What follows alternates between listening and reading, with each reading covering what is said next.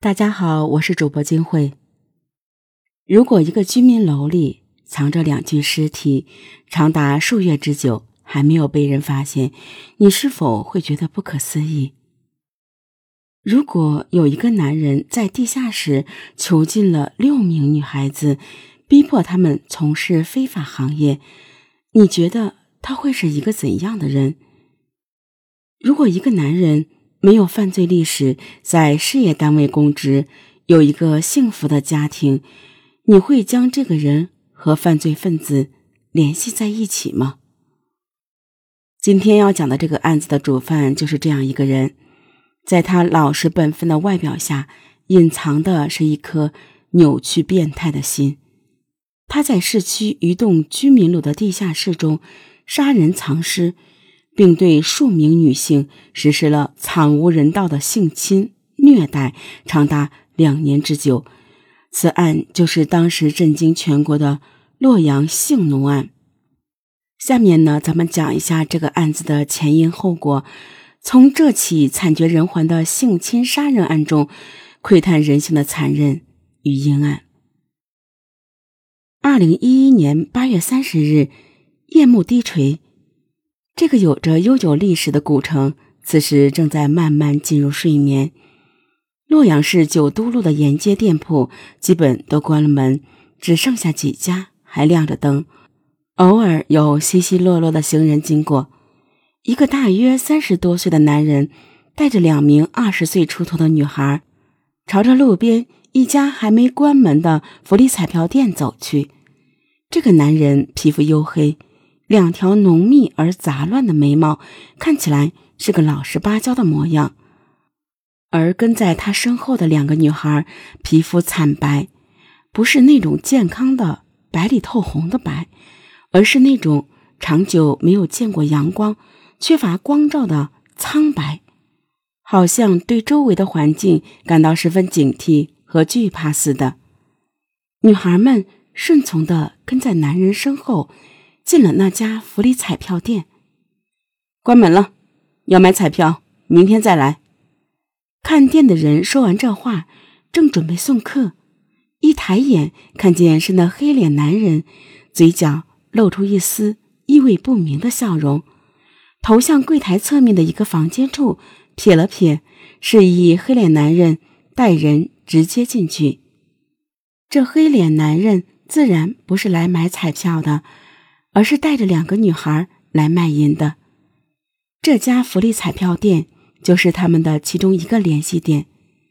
他带着两个女孩径直走去那个房间，没过多久，里面传来了对话声：“记得收钱，我等会儿再过来。”是黑脸男人的声音，听得出来，他故意压低了嗓子，接着。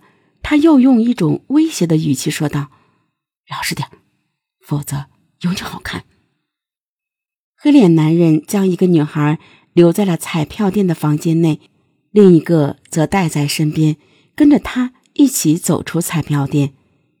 黑脸男人接了个电话，眼睛向马路对面看去，那是一家宾馆。宾馆楼层外的霓虹招牌灯，在一片黝黑中。显得格外惹眼。他随后挂了电话，吆喝着身边的女孩，带着他朝宾馆的方向走去。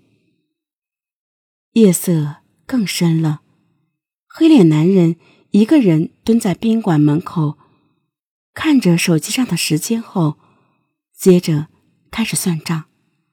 他自己嘀咕道：“今天就接了几单。”明天还有，这么来钱确实快，就是冒的风险有点大。接客结束，女孩们在宾馆门口和黑脸男人碰头，他们将自己手中刚得来的钱交给他。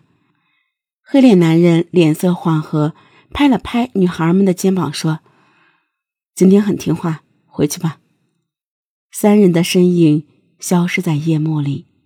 此时。只有女孩们自己知道，她们即将回去的地方是人间炼狱，而她们已经深陷其中，找不到脱离之法。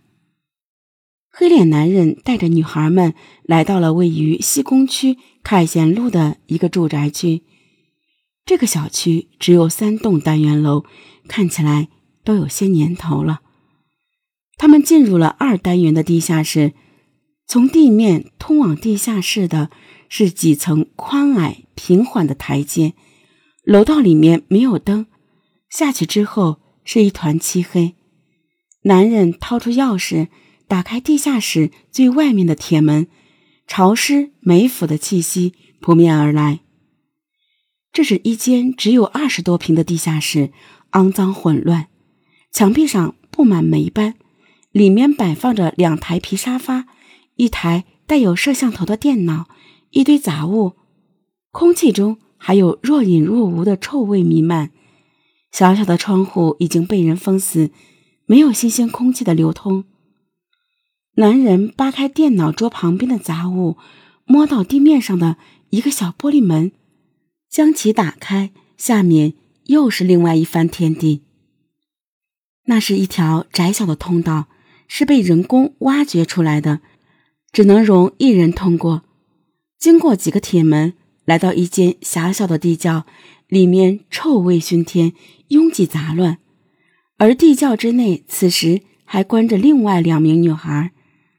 这就是黑脸男人的秘密世界，是他在地下室下方重新挖掘出的属于自己的地下王国。在过去两年的时间里，男人前前后后共将六名女孩骗来这地窖之中，将她们当作赚钱工具，让她们成为自己的性奴。幸存的共有四名女孩，而另外两名不听话的女孩。早已变成尸体，和这地窖中的泥土化为了一体。